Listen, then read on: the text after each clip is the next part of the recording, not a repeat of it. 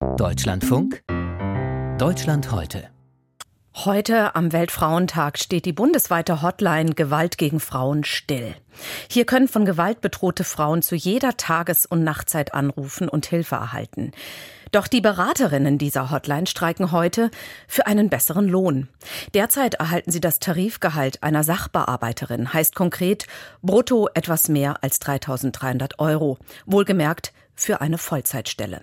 Doch Vollzeit schafft diesen Job fast keine, hat mir eine Beschäftigte erzählt, die ich vor der Sendung interviewt habe. Ich wollte von ihr zunächst wissen, was ihre Arbeit so herausfordernd macht. Die Herausforderung an der Arbeit ergibt sich im Grunde aus vier Komponenten. Das eine sind die Inhalte, die sehr belastend sind und die glücklicherweise jetzt auch nicht Dinge sind, die man alltäglich so zu hören bekommt normalerweise. Das zweite ist die zeitliche Verdichtung. Durch das Medium des anonymen Telefons sind wir eben gezwungen, sehr schnell Lösungen zu finden und bekommen auch sehr viel schneller extreme Details zu hören als in anderen Formaten.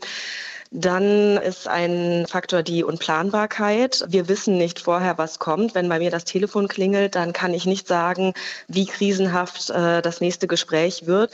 Und zu guter Letzt arbeiten wir in Wechselschichtdienst. Das heißt, wir sind rund um die Uhr verfügbar und eben auch rund um die Uhr wach und am Platz und müssen jederzeit bereit sein, diese Inhalte auch angehen zu können. Geben Sie uns mal ein Beispiel. Wie belastend kann diese Arbeit sein?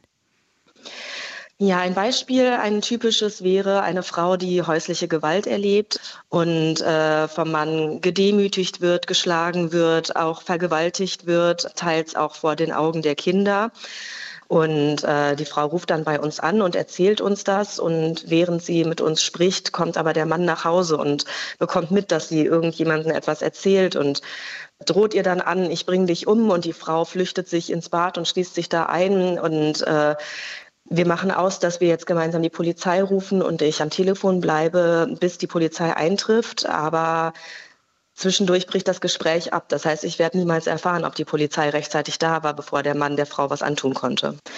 Das ist natürlich etwas, was man nicht einfach so wegsteckt und vor allen Dingen nicht, wenn das die Dinge sind, die man wirklich regelmäßig am Telefon erlebt. Und das ist auch der Grund, sagen Sie, warum die meisten Ihrer Kolleginnen nicht Vollzeit arbeiten.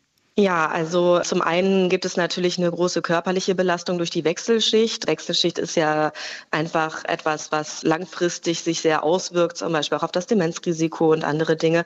Aber zum anderen ist es einfach schwierig, wenn man in dieser Quantität und dieser Qualität permanent diese Einblicke bekommt, auch krisenhafte Einblicke in den Extremsituationen. Das ist auf Dauer schwer zu halten und es ist auch schwer dazu, eine Balance zu finden im Privatleben, wenn man eben an vielem Sozialen nicht teilnehmen kann, weil man zu bestimmten Zeiten arbeitet rund um die Uhr. Sie fordern genau. ja seit Jahren eine bessere Bezahlung. Sie haben ja schon 2020 an die damalige Familienministerin Franziska Giffey einen Brief geschrieben. Es kam dann zum Austausch über die Anforderungen an ihre Arbeit und das Stellenprofil. Schließlich hat das Familienministerium ein Gutachten erstellen lassen, ob eine Höhergruppierung angebracht sei und hat das abgelehnt. Wie wurde das damals begründet? Das Gutachten bewertet nach TVÖD Tarifrecht und äh, in diesem Tarif Tarifrecht sind zwei Faktoren angegeben. Das sind die besondere Schwierigkeit und die Bedeutung. Das darf man jetzt aber nicht im landläufigen Sinne verstehen, sondern das sind Rechtsbegriffe. Und äh, es müssen beide zu einem bestimmten Prozentsatz erfüllt sein, damit man äh, in eine bestimmte Tarifgruppe eingruppiert werden kann.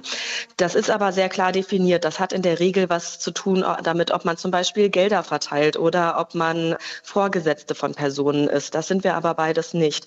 Das heißt, das Problem ist, dass im Grunde das Tarifrecht die Art von Arbeit, die wir machen, gar nicht akkurat abbilden kann. Sie sind ja auch vergeblich gerichtlich gegen Ihre Bezahlung vorgegangen. Welche Lösungen schlagen Sie jetzt konkret vor? Ja, Sie hatten ja bereits erwähnt, dass es diesen Kontakt mit der damaligen Familienministerin Frau Giffey gab. Im Rahmen dieses Kontaktes hatte sie zum Beispiel neben dieser Neubewertung der Stellenbeschreibung auch vorgeschlagen, dass die Rechtsgrundlage im Hilfetelefongesetz geprüft werden könnte.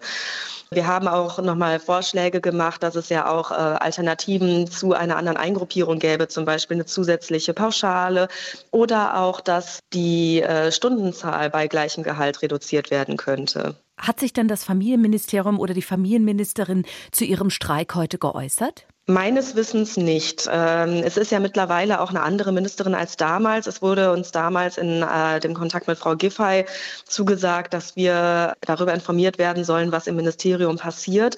Das ist leider seit langer Zeit nicht mehr der Fall und es gab auch nach meinem Stand jetzt keine Aussage zum heutigen Streik. Sie arbeiten ja seit sechs Jahren als Beraterin für die Hilfe-Hotlines Gewalt gegen Frauen und Schwangere in Not. Warum sind Sie noch dabei?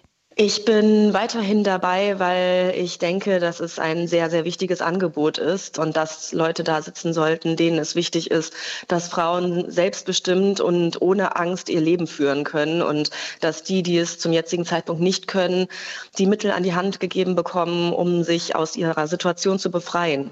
Und für diesen Job würden Sie auch Altersarmut in Kauf nehmen? Aktuell tun wir das im Grunde, denn viele von uns können nicht in Vollzeit arbeiten und daher, wenn ich jetzt so weiterarbeiten würde, wie ich es jetzt gerade tun würde, dann hätte ich äh, im Alter ein Problem. Beraterinnen der Hilfe-Hotlines Gewalt gegen Frauen und Schwangere in Not streiken heute für eine bessere Bezahlung, zusammen mit vielen anderen Beschäftigten im Sozial- und Erziehungsdienst. Der Name der Interviewpartnerin wurde bewusst nicht genannt, da sie anonym bleiben möchte.